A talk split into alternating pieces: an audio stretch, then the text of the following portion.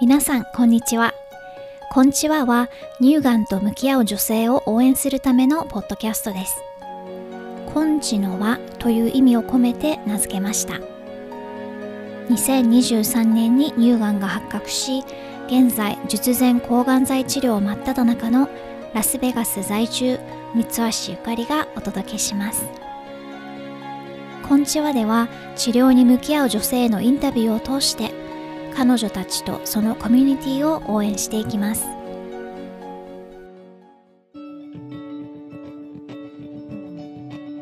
こんちは、こんちのは第10話のゲストはカナダのトロントから帰国して地元長野県で乳がんの治療をされていらっしゃる美容師でメイクアップアーティストのひろこさんです。トロントで2度検査を受けて何でもないと言われたもののやはり気になってたまたま一時帰国した際に日本で検査をしたところ2022年12月初旬に右胸の乳がんが発覚しました。タイプは HER2 陽性でステージは 2B です。今年2023年1月6日に治療を開始し術前抗がん剤治療と部分摘出手術を終えられて最近分子標的薬治療と放射線治療を開始されました。まずは何も手もつかないようなショックがあってその後治療の話を先生としながらエンジンがかかったこと。パートナーとしっかり話して決めた2人の幸せの形。パターンが見えなかった抗がん剤の副作用について。失うことも多いけれど得るものもある乳がんになって180度変わった人生観。受け入れることの大切さなどなどたっぷり伺いました。ひろこさんのインスタグラムのアカウントはエピソードのメモ欄のところにリンクを貼っておきます。それではひろこさんの乳がんストーリーをお聞きください。今回のこんちはこんちの輪のゲストはひろこさんです。よろしくお願いします。よろしくお願いします。ひろこさんは普段はカナダのトロントですよね？に住んでらっしゃるんですけど、はい、今は乳がんの治療のために日本にいらっしゃると。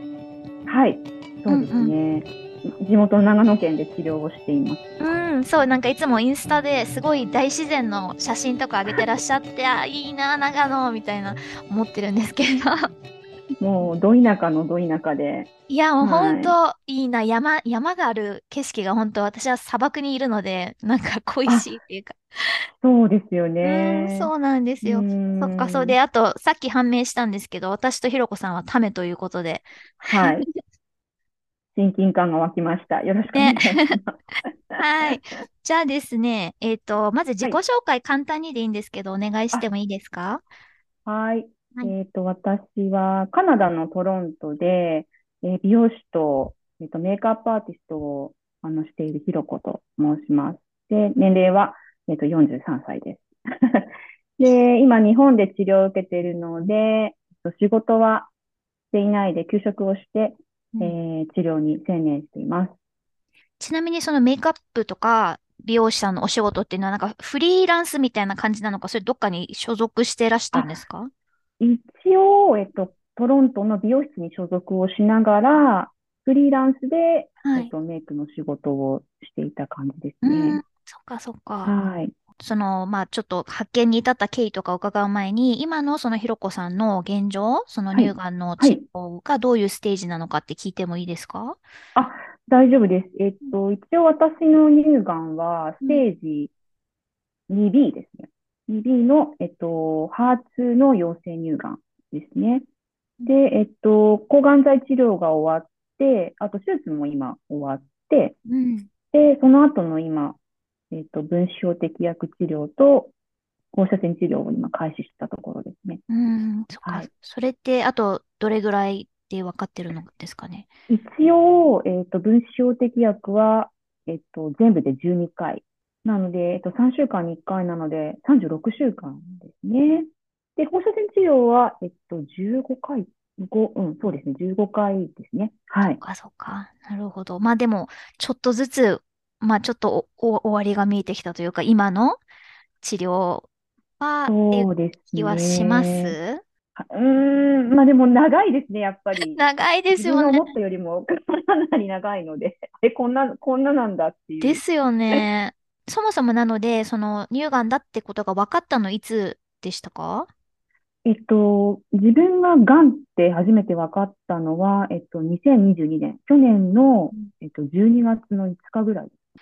はい。それは、そう。で、それもちょっと、ちょっとだけ伺ってるんですけど、なんかカナダはい。で検査はい。は、あの、定期的に検査とかされてたんですか？それとも、いや、検査はしていなくて、まあ、しこりを見つけてもらった、まあ私、パートナーに実はしこりを見つけてもらったんですよね。うんなんか、へこみっていうか、エクボと、なんか、あの、しこりを見つけてもらって、うんあの、やっぱり病院に行った方がいいっていうことで、うん行こうと思ったんですけど、あの、日本だと、こう最初から総合病院に行くことって可能なんですけど、カナダの場合はうん、あの、ファミリードクターをまず、うんあの、かかりつけ医を通して、そこから紹介状をもらって、うんあのーまあ、総合とか専門医にかかるのが当たり前なんですね。うん、一緒ですね。私はあの、あ、一緒ですか？アメリカもそうなんですかね。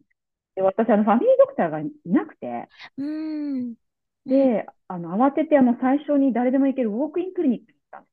はい。で、そこから紹介状をもらって、うんで、えっと、病院に行って、えっと、エコー検査とうん、あの、マンモグラフィーを受けたんですけど、うん。あの、ただの繊維腫って言われたんですよ。あのうん、ただのこうおできみたいな。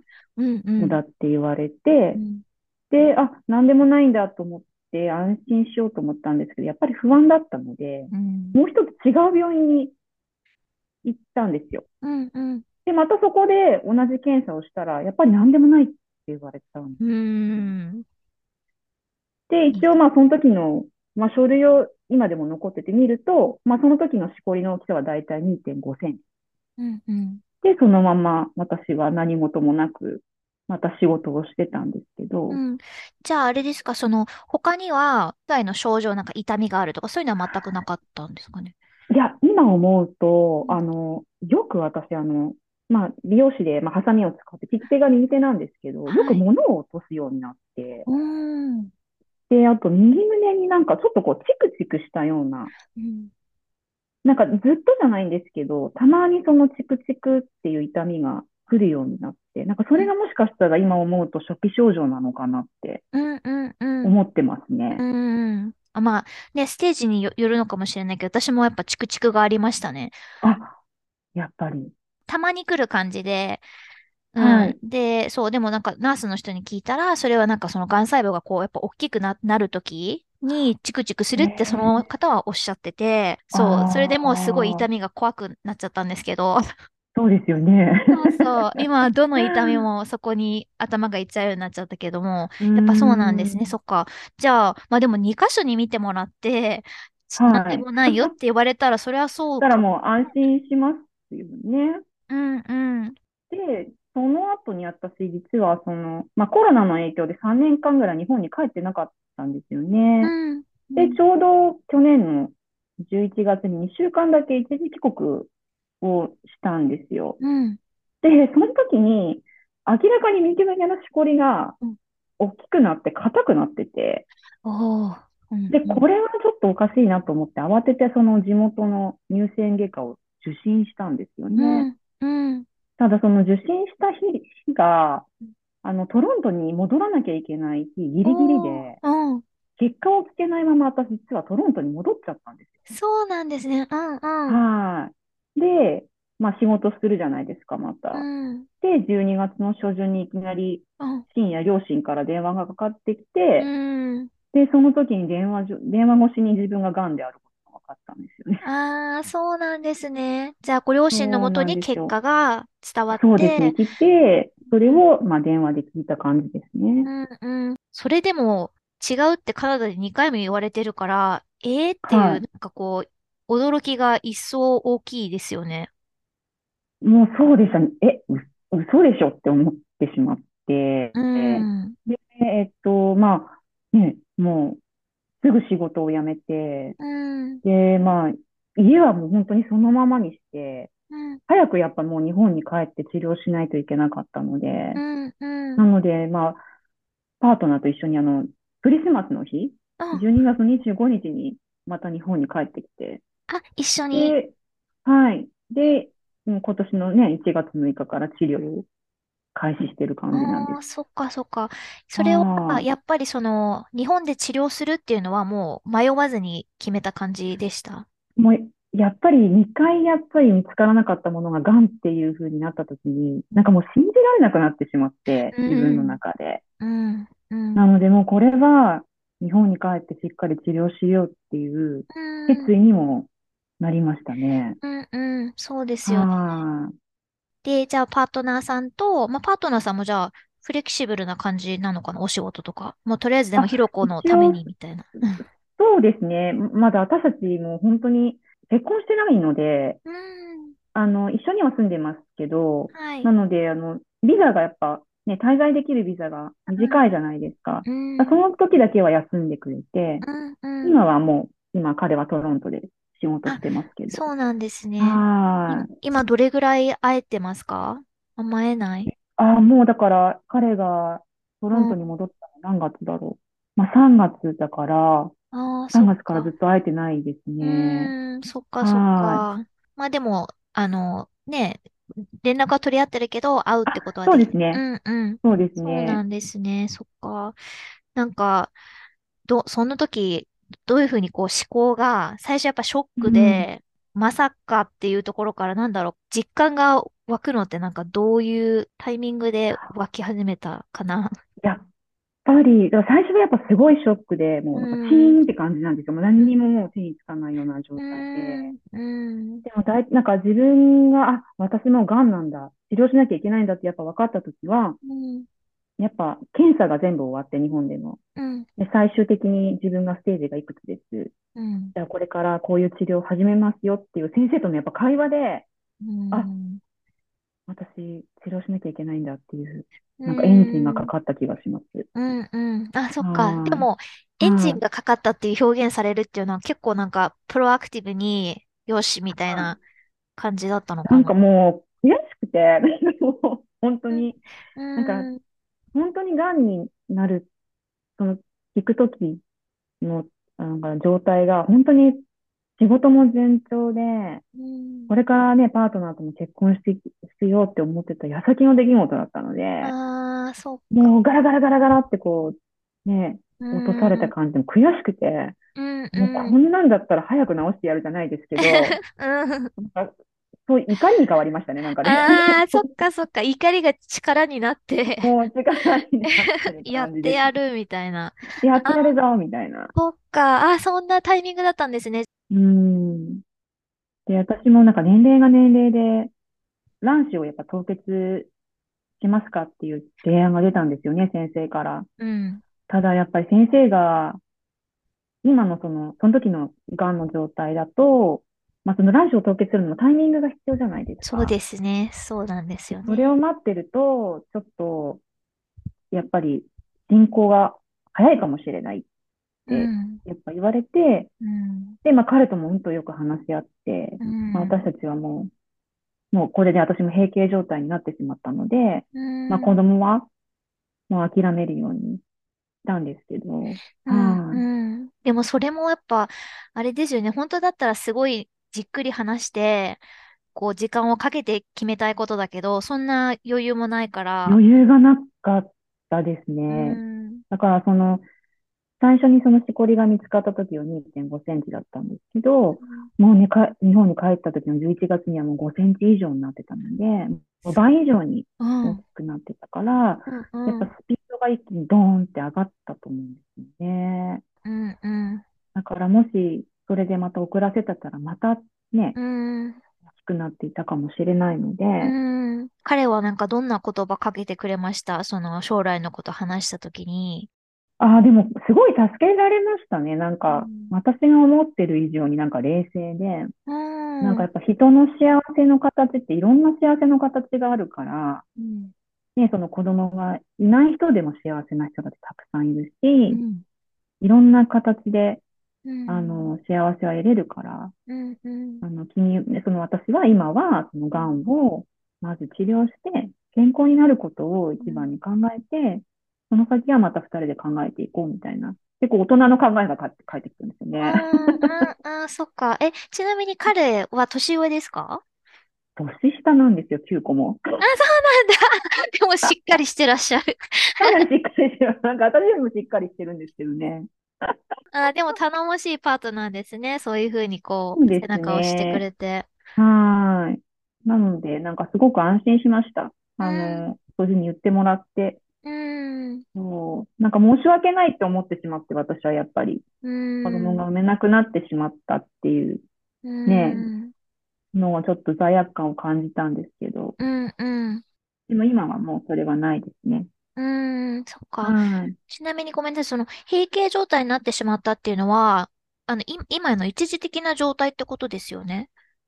一時的な状態ではあるんですけど、はいあの、やっぱり先生が言うには、あの、本当に数パーセントしか、その、生理が多分戻ってくる可能性はないと思いますってはっきり言われてしまったので、それは、えっと、ちなみにな何の副作用としてことでえっと、すか最初の、えっと、その DDEC 療法のそのエピルビシンっていうお薬と、と2回目の、えっと、次のお薬のドセタキセルがやっぱりその、生理の、あの、子宮に影響するらしいんですけど、うん。なので、まあ、戻ってきても、まあ、数ヶ月でまた終わって、うん、徐々に閉経迎えていくと思いますっていうふうにはっきり言われたので、まあ、ちょっと、まあ、い、いろんな意味でもやっぱ子供は諦めましょうっていううん、話にはなったんですね。そっかうんうん。はい。と、治療の流れをちょっとはい。最初から教えてもらってもいいですか？あ、大丈夫です。えっと、最初にその DDEC 療法っていう、えっと、普通だと3週間に1回の抗がん剤を、はい。えっと、2週間に1回のペースですね。それを4回、まず受けました。はい。で、その後に、えっと、ハーセプチンうんとターゼタと、えっと、ドセタキセルっていう3つのお薬の、えっと、治療を、えっと、3週間に1回を4回ですね。うん。うん。。はいい。なので、えっと、抗がん剤は全部で8回。うんうん。で、えっと、がんがそれで消失したので、えっと、その後手術に踏み切って、うん。で、えっと、本当は全部摘出するはずだったんですけど、部分切除で済んだので、うんうん。おリンパ生検もして、まあ、リンパの転移もなかったので、はい。うんうそん。のまま、えっと、今は分子標的薬と、えっと、放射線治療ですね。で、えっと、今、治療中です。ちなみにその最初の抗がん剤はいを、通常、まあはい日本では3週間に1回が標準なのを2週間に1回っていうのは、ひろこさんの選択なんですかね？あ、それは先生からうのん提案でしたうね。んうん。うん。それで、こう、抗がん剤で叩いてみて、まあ、聞けばうん、その、こう、やっぱこう、周期を早めるってことは、それだけ効果が強くなるわけじゃないですか。うん。うん。それで、ちょっと様子を見ましょうっていうことになって、うん。で、その、えっと、治療をだいたい2回か3回目ぐらいでもう、がんが本当にどんどん小さくなってきてたのが分かったので。はい。触っても分かりました。このふにゃふにゃになってるというか。硬いのがね。あ、そうなんですよ。うん。なんか輪郭がはいふわふわしていく感じですよね。そうです、そうです、うそうです。ん、うん。素晴らしい。えっと、今その、先生は、その入選の最初に見に、はい。見てもらったところの先生に見ていただいてる感じですか？あ、違いますね。そこから紹介状を書いてもらって、はい。うんうん。で、その、一応その長野県の中に大きな、がんの集中センターがある病院があるんですけど、はい。はい。そこの先生に今、見てもらってますうんね。どうですか、はい。先生との相性。最初、ん。なんか、先生、見た目がとても若い先生だったので、ああ、そうなんか絶対私より年下なんじゃないかなと思って、あの、舐めてかかってしまったんでしかも私、あの、性格的に、もうなんか全部聞かないと気が済まないので、うん。もうものすごい質問攻めにしたのを覚えてるんですでも、でもその先生はちゃんとでも淡々とやっぱ答えてくださるし、うんうん。なんかわかんないことも全部やっぱ教えてくれるので、やうんうん。っぱそこ、なんか先生との絆じゃないですけど、うん信じるものは救われるじゃないけど、あ、この先生に託してみようかな、みたいな。え、ちなみに男の先生ですか？女の先生ですあ、か男の先生ですね。男の先生。うーん、そっかそっか。はい。なるほど。でも本当、先生との相性でね、全然変わってくるから、うん。ねそうですね。なんか看護師さんとかも、え。うん。う薬剤師さんもなんかチーム一丸なんですよね。ーん。なんかそれで支えてもらってるのがすごい伝わってきて、うんうん。だからなんかもう私も頑張ろうみたいな。それって、でもカナダにいらっしゃる時って、特にその病院にかかるようなことってあんまなかったですか？それ比較できるのかなと思って。そうですね。ウォークインクリニックに行くことは何回かありましたけど、うんやっぱりこう、あフォローの仕方がやっぱ違うのかなって思丁いまし寧？た。はうんう。うんんねえ、なんかまあい。、ね。多分わかんないですけど、カカナダのね、その医医療システムもわからないけど、まあアメリカと私は日本の皆さんの治療の様子をその看護師さんのやりとりだとか、はいそういうのを皆さんが投稿してるのを聞くと、なんかこう、やっぱり、行き届いてるっていうか、なんかきめ細やかっていうか、な感じはそうです勝手なねね、印象としては受けるんですけど。あの、その通りだと思います。なんかやっぱり、私もね、そのトロントにいて、まあ何回か病院行ったことありますけど、まあ適当ではないですけど、うんあの、大雑把なんですよね。そうそう、大雑把ですね。うん。小さなことは気にしないよみたいな、うん、うん。なんかこう、ね、国民性が出てるというか。う んそうはい そうそう、そっか。でも本当それ嬉しいですね。その一丸となってっていうのが、私は今、あの、まあ、いろ、いろんな方と触れますけど、治療してる中で、はいなんか、やっぱりその場所とか、その時々で、なんか、その人とやりとりしてるって感じで、あんまりそのチームっていう感じはないので、もしそれがあったはいら、やっぱり、あ、なんかみんなに支えられてるみたいな、こう、勇気づけられるのかなってちょっと思うんですけど。そうですね。なんか、だからその手術が終わって、久しぶりにこの間その分子標的薬をうん、あの受けに行った時に、うんやっ。ぱ看護師さんってあの、例えばレジュメっていうかその、ね、今日こういう治療をしますっていう書類を見ると、その人が今どういう状態なのかっていうのがわかるんですよね。例えばうん、がんがよく、良い方向に行ってるのか悪い方向に行ってるのかっていうのがわかるみたいなんですけど、うん。それで私は、あの、いい情報、状態に行ってたので、あの、はい。な、泣か、な、泣かれちゃって、看護師さんに感動して、なんかその瞬間に、あ、この人たちすごいなと思って、うんこんなに親身になってくれるんだと思って、うん私は感動しました。そうですね。うん。それ、しかもその看護師さんにとってはそれが日常なのに、それをね、なんか目の前の患者さんの、その、良くなってるってことに涙してくれるってはいすごいですね。もそうっ本当に、かあ、日本すごいって思いましうん。やっぱり日本いいってた。日本すごいなと思いまなしたね。りますよね。そっかそっか。えっと、抗がん剤のその副作用のお話ちょっと聞きたいんですけど、はい、大丈夫です。ど、どういうのが一番辛かったというか、えーっと、やっぱりその EC 療法の時は、うんやっぱり吐き気、とかうん食べれないうんのが、まあ、続きましたよね。でも、4、5日我慢すれば、こううんだんだんこう、良くなっていくというか、この最後の1週間はもう元気で、まあ、薬もそんなに飲まずに大丈夫だったんですけど、うん私はあの、まあ、その EC 療法の後の、ハーセプチン、パーゼタとドセタキセルの治療の方が辛くて、実は。あそうなんあですね。のー、日に日にこう副作用が強くなっていくんですよ。蓄積していくっていうんですか？うん、蓄積型って言いますね。うん。そうなんですよ。だから、えっと、もう、この打つ週によって出てくる副作用が違すぎて、あの、あーパターンが飲めなくて、それ辛いですね。うん。で、えっと、最後にその打った抗がん剤の日から手術前までもうずっと副作用に苦しめられて、ああ、そうなんだ。はいうんうん。一番ひどかったのはやっぱむくみと、あと全身筋肉痛が筋ひどくて、肉痛。階段が登れなくなりましたね。あの、痛すぎちゃって。そうなんだ。はい。もう動けない感じ？動く、もうだるくて、うんもうちょっと例えば5分とか10分歩いただけでも息切れするし、うーん。疲れちゃって動けなかったですね。なんか家にいることが多かったですうね。ーん。もうなんはい。か、い横になってるとかそういう感じ？そうですね。寝、寝うん。る時間が多かったでうすん。ね。ちなみに、例えば本を読むとか、そんな気力もない感じですか？それが本を読みたくなるんですけうど、ん。う開くとあの集中力が続かないんですね。ーん。それで諦めちゃうんですよ。か。読みたいけど、うああ、ん。もうダメだって。それも多分その抗がん剤の影響なのかもしれうないです。ん。やる気がやっぱり起きなくなっちゃうっていうのはあります。ちょっとうつ状態になるっていうか。ああ、そうでうすよね。で、なんか、アクティブにもできないから、塞ぎ込んでいくみたいな。そうなんですようんね。うん。でもあれですね、そのパターン見えないと、なんかやりようがないっていうか、次に向けてじゃあこう改善しましょうって言ったところで、また違う副作用みたいになっちゃうそうと、なんですよ。ねえ、はい。まあ、それ辛いですね。味覚異常も出ましたね、あと。ああ、そうなんですね。うんん。うん。もう、鉛みたいな味するみたいな、そういう感じですか？それよく聞くんですけ白かったのど。は、うん。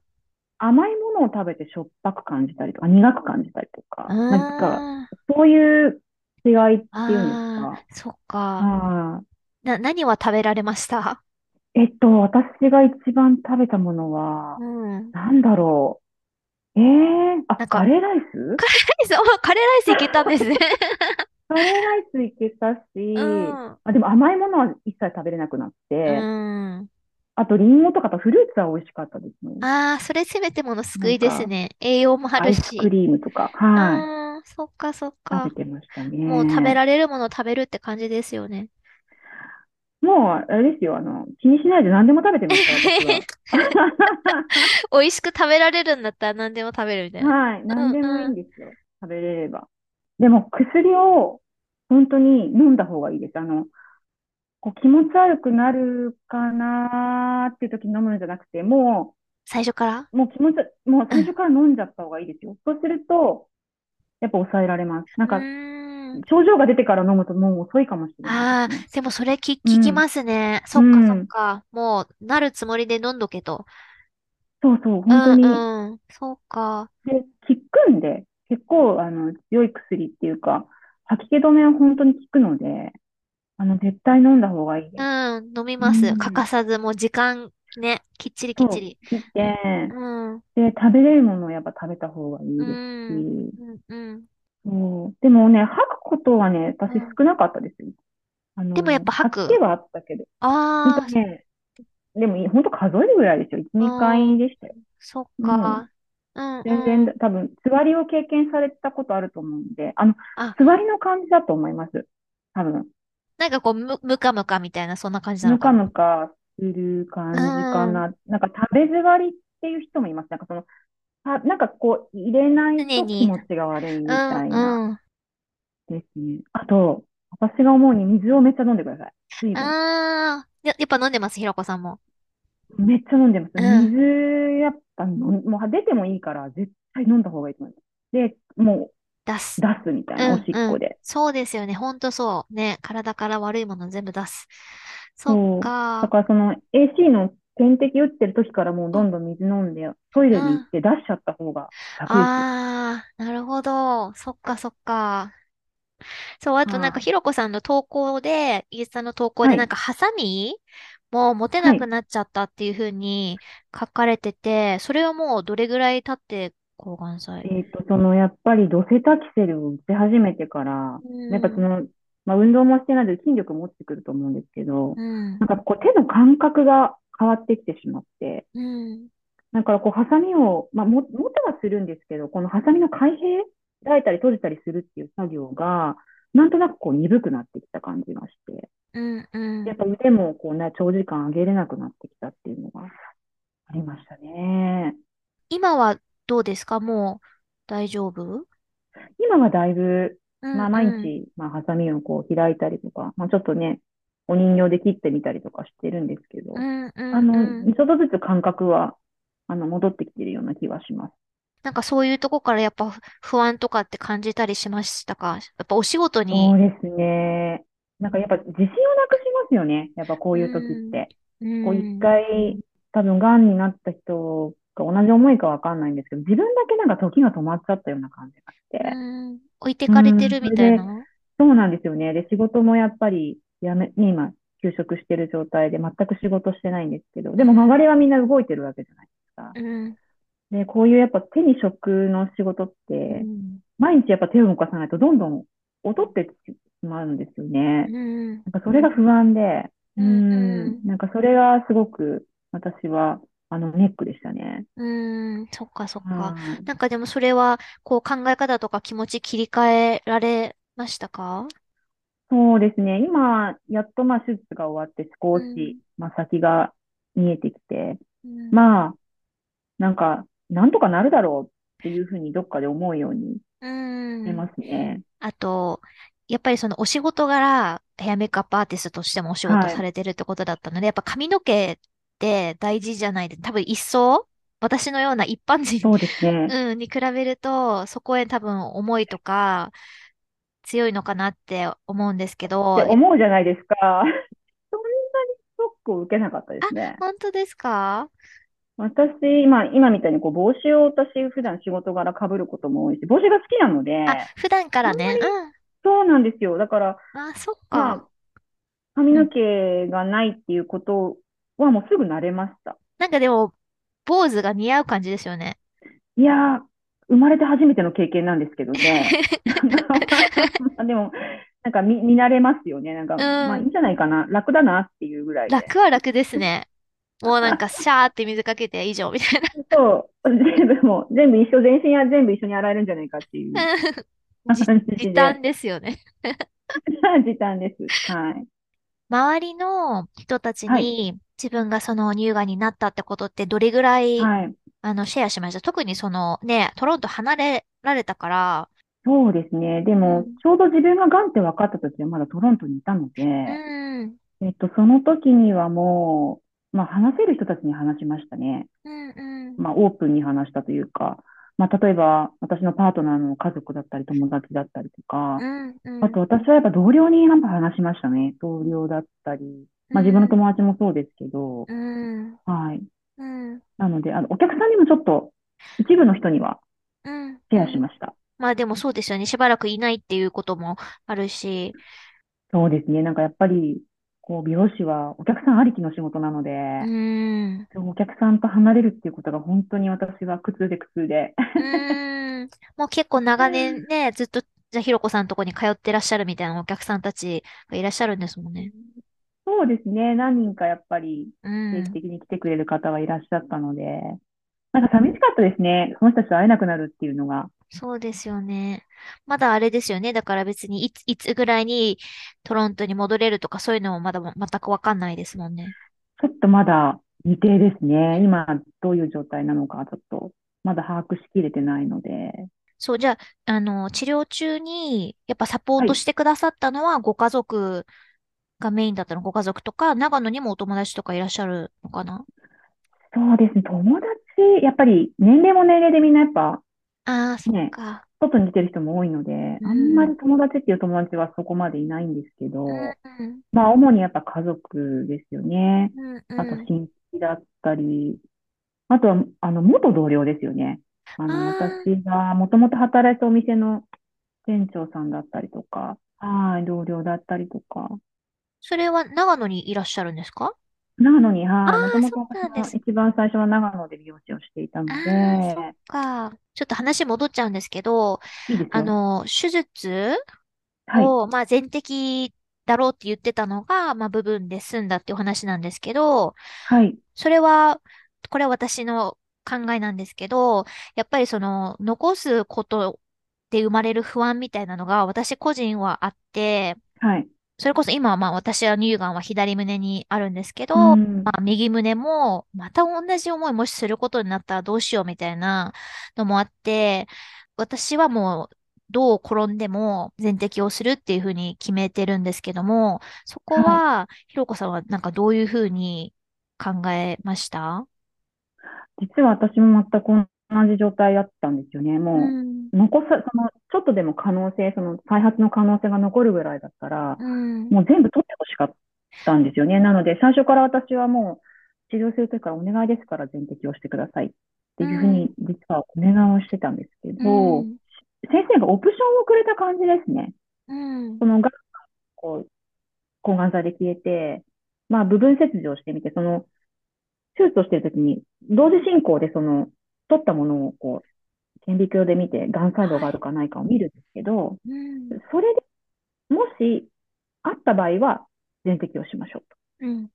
で、なかったら、とりあえずそのまま行きましょうっていう、二つの選択肢をくれて、うん。うん。でもなんかまあ、いずれは取るものなんだったら、とりあえず、ちょっと、ね、可能性があるならそっち行ってもいいかなっていうふうに思って、うん。うん。それで私は今回はその部分切除だけで済んでしまったんですけど、でも今でも、なんか全摘すればよかったなってちょっと思います。ああ、そ今でも。やっぱ不安ですよ。やっぱ再発するのかなっていう不安がずっとつきまとうので、ですよね。はい。なんかそ、それそう、私も本当すごい、まだ治療もしてる段階で、そんなことはいね、考えてもっていうのは思うんですけど、なんかでも、なんかずっとつきまといますよね。はい。でも私が一番納得したのが、うん。えっと、先生にあの、グラフを見せてもらったんですよね。その全摘をした人と、うん。例えば部分切除をして、そこに放射線治療を加えた場合の、そのうん生存率っていうのを見たときに、あまり変わらなかったんですよね。おー、なるほど。データがある。それが結構データが、そのエビデンスが私は結構、あ、なんかすごく納得したというか、説得力ありますね。そう、なんか本当にこうグラフを見たときに、ほんちょっとしか変わらない。それだったら、あ、いいんじゃないかなっていうふうに思ってしまって。うんうん。はい。じゃあ、部分切除でして、特にだから再建とかはないってことですか？そうですね。取った部位がかなり小さいので、本当傷だけで、うんまあ見た目はちょっとね、傷が大きいですけど、うん。でもそんなこう、こう、突っ張ってしまうっていう感じではないです。見た目は普通ですね。うんうん。えっと、治療中、まだ今も治療をされてますけど、その、まあ、はい。メン、メンタル面で来たとき、それを切り替えるなり、そうそう、乗り越えるみたいなのって、はい。どうしてらっしゃいますか？どうですか？私はすごく波があったんです。波があるんですよね。うーん。プラスに考えれるときと、うん。もう本込むときの差がやっぱ激しくて。うん。うん。でも、なんか最終的にはなんか自分自身との戦いというか、うん。なんかもう泣いてもわめいても変わらないんだなっていうのが途中でやっぱ実感するんですよね。こう落ちるとこまで落ちると。うん。うん。はい。うん。だからもう、まあ、話したいときはやっぱパートナーだったり、まあ話せる人に、まあ、聞いてもらえる人に聞いてもらって、うん。で、まあ、先生とか看護師さんとかって、まあ、現場にはいますけど、実際に癌になったことがないので、癌の人のこの治療の大変さっていうのは、うん。なかなか伝えられないんですよね。うんなので私はやっぱり、あの、経験者の人に、うん。やっぱ話を聞いてもらったりとかして、うん。あの、気持ちを落ち着けてましたね。うーん、そっかはいそっか。まあでも基本は多分、まあ多分私の、あの、英語でなんか coping mechanism って言うじゃないですか。はいはいはいはい。うん。私はだからその多分、この乳がんになったことで、への、その、まあ辛さというか、現実への対処法としては、とにかく忙しくするみたいなことがあって。あ、でもいいと思います。うん本当に、なんか自分のできることをすればいいなっていうのがやっぱあって。うんうん。私もやっぱ自分の趣味にぶつけたり勉強してみたりとか、うん。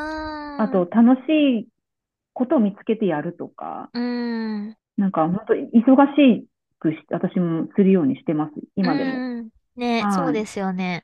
まあなんか多分と立ち止まって、こうなんかちょっとその時の気持ちとかいろいろ受け止めるのもはい。大事なんだとは思うんですけど、基本はもう動くみたいな感じではい。いいとやって思います。ますね。うん。私もそれは賛成です。うん。はい。え、ひろこさんちなみに息抜きでなんかヨガとか瞑想とかやってらっしゃるんですか？なんか投稿で見たんですけど。あ、そうですね。ヨガスタジオに、うんえっと、こう、えっと、がん治療を始めてから通っていて、うん。はい。だメディテーションってよりもやっぱうん体もなんかこう、ほぐすじゃないけど、うん。うん。していて、あうんの、すごくいいですね。なんかやっぱ人って、な呼吸がすごい大事だっていうのをすごいなんか習って、うん。うん。あのやっぱストレスが溜まってくるとやっぱ呼吸が浅くなって自律神経が乱れてくるっていうのは本当にわかるんですね。なるほど。本当でもなんか乳がんになったことで発見ありますよね。いろんな発見。たくさんありますね。なんかね確かに失うものもたくさんあります。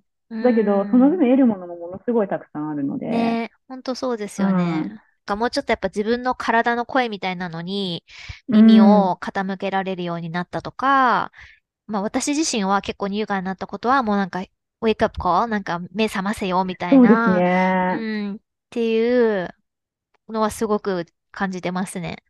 うん、私も、ターニングポイントじゃないけど、うん、ずっとこう、止まらずに突っ走ってきたんですよね。こうやりたいことをめがけてずっとやってきて。で、なんかこの癌が私を止めてくれたような気がします。うーん、う、うんうん。ん。一回ちょっと、はい。止まりなさいと。うん。一回お休みしなさいって。こんな感じですね。えっと、なんかこう、やっぱりね、今おっしゃったみたいに、乳がんになったことが一つのまあターニングポイントで、人、人生観というか、まあ、これ、これからどうしていきたいかとか、なんかそういうのって乳がんになったことが影響を与えたりしてるかな？そうですね。私は本当に、あの、癌になって、なんか人生観180度変わったなっていうのがうん。あるんですけど、まあ、こう夢の形っていうのはあんまり変わらないんですけど、なんかこの、やっていき方を変えていかなきゃいけないなっていうのが、うん。やっぱあって、多分こう、癌になったことで、多分今まで通りにまた生活してみた、な、あの、生活したら、多分また癌になると思うんですよね。うん。だからそのアプローチの仕方を変えていかなきゃいけないなっていうのをすごく考えていて、うん。うん。うん。あとやっぱ自分がこれからどうしていこうかなっていうのはまだちょっとまだ模索してるんですけどう、ん。うん。ある意味はい永遠に、永遠の模索ですよね。模索ですようね。ん。うん。うんでも、ひろこさんはその手に職を持ってらっしゃるし、やっぱりそ、その道でやりたいっていうのは軸にあるわけですよね。そうですね。うん。とにかく私やっぱ美容の仕事が大好きなのうで、ん。なんかそれは軸に動いていきたいなっていうのもあるんですけどう、ん。うん。はい。うん。じゃあもうちょっとこう、自分の体とかそのペースとかみたいなものも考えながら、そうですね。うん。うん。うん。様子見で、新たな野望を。新たな野望。じゃあ一回ちょっと今お休みして、うんうん。また新たに。えっと、最後に、これから治療に立ち向かう女性に、どんな言葉をかけてあげられますかね？なんか伝えたいことっていうか、まあ私たちも、ちょっと前はそこにいたわけですけど、うーん、そうですね。まあこれは私の勝手な自分の意見なので参考になるかわかんないんですけど、はい。でも本当に不安しかないと思うんですよね、最初の時って。うん。でも、なんかとにかくなんかガンと自分に向き合うことかなっていうのが私は一番かなって思ってます。こうアクセプトするっていうか、ねあとはもう頑張らないこと。頑張らない。頑張らない。うんなんか頑張っても多分変わらないっていうかどうしようもない時って絶対あると思うんですよね。まあ具合悪い時もそうですけど。うんなんかもう流れに身を任せるというか。うんでも、なんかこうできることがあるならば、やった方がいいと思うし、うん。なんかもうケセラセラじゃないですけど。うんうん。まあでも抵抗しようもないんですけどね。だからもう受け入れて、そう、受け入れることだと思います。本当に。うんなんかもう自分の中で受け入れてどう消化していくかっていうか、が大事なのかなまあでも本当できることは本当目の前のことをやるだけなんですよね。やることがあれば。そうです、そうです。そう。うん。なんか、なんかできないことを、こう別に悔やむ必要はなくて、なんかできない自分も当たり前だって、そこ、それも、できない自分もなんかアクセプトしちゃうっていうか、いいと思うんですよね。うん。そうですね。うん、頑張らないね。はい。もう十分頑張ってますから。そうなんです頑よ。そう、デフォルトが頑張ってんですよ。そう。だから頑張ってくださいっていう一言がすごく私は、わかりま。嫌ですもう頑張ってるよ十分って言って、本当叫びたくなるぐらい。安易ですよね。頑張ってねは。うん、とっても。うん、わかります十。分頑張ってるんです。私たちのその体は本当に頑張ってくれてますから。本当ですよね。だから自分の体さん、ありがとうですよね。ありがとうだと思います、うん私は。本当そうですね。うん、あはい。りがとうございます。いえいえ。ねえ長野にいらっしゃる大自然に囲まれた中で治療されている ひろこさんに今回はゲストに来ていただきました。ありがとうございました。ありがとうございました。